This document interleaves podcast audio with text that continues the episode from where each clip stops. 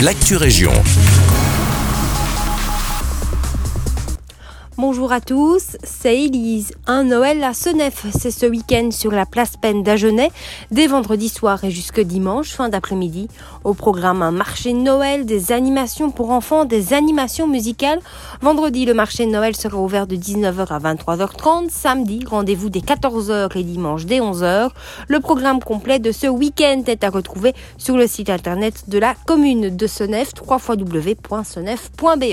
Nivelle aussi va se transformer le temps de deux week-ends là en féerie de Noël, ce week-end et le week-end prochain, en plus du marché de Noël.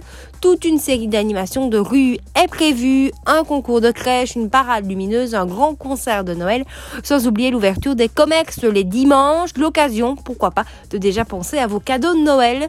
Tout le programme est à retrouver sur le site internet de la commune de Nivelles, www.nivelles.be.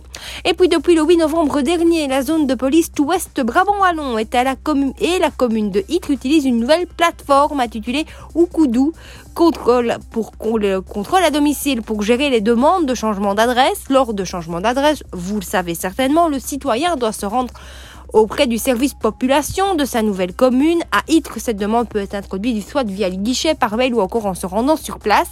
L'agent communal transmet alors à la police locale une demande d'enquête de résidence afin que l'agent de quartier vérifie bien que vous vivez à l'adresse que vous avez communiquée à l'administration communale.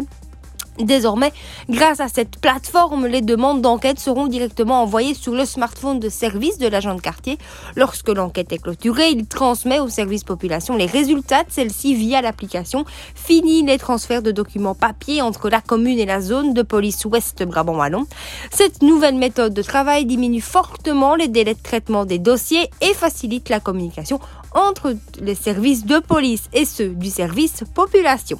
Et on termine à Genappe, nous vous rappelons que la ville de Genappe et les communes avoisinantes ont décidé de couper l'éclairage public de minuit à 5 heures du matin du 1er décembre au 31 mars, à l'exception des 24 et 31 décembre.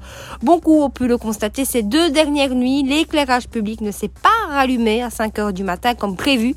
Il apparaît que cette absence de rallumage est due à un incident technique Ores, le gestionnaire du réseau et ses équipes investissent, investissent et tendent de remédier à cela dans les plus brefs délais. C'est la fin de cette Actu Région. Merci de nous écouter. Excellent mardi avec nous.